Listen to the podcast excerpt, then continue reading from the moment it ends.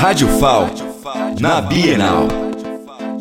Estou aqui agora com Maísa Carla, nossa querida apresentadora. E aí, Maísa, o que você está achando da décima edição da Bienal?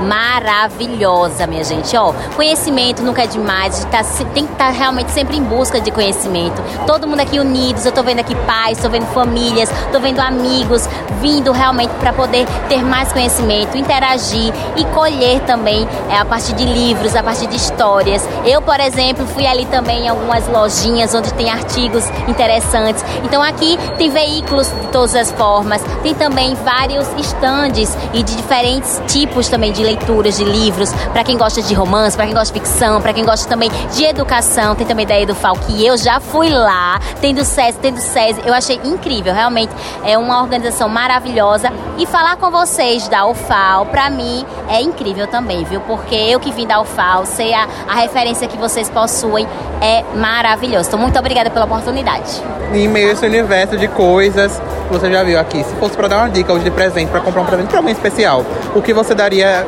como dica? Aí eu dou uma dica, tem uma aqui, minha filha, porque olha, o preço também é muito bom, né não?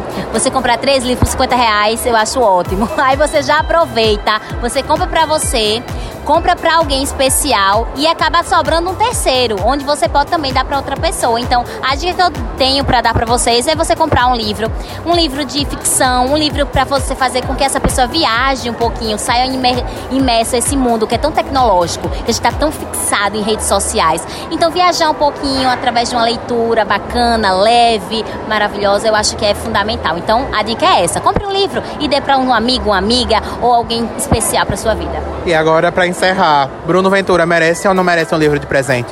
Com certeza, meu adoro, preferido. Ele ama livro de ficção. Ele gosta também muito de leitura assim, que possa emergir do que a gente está passando.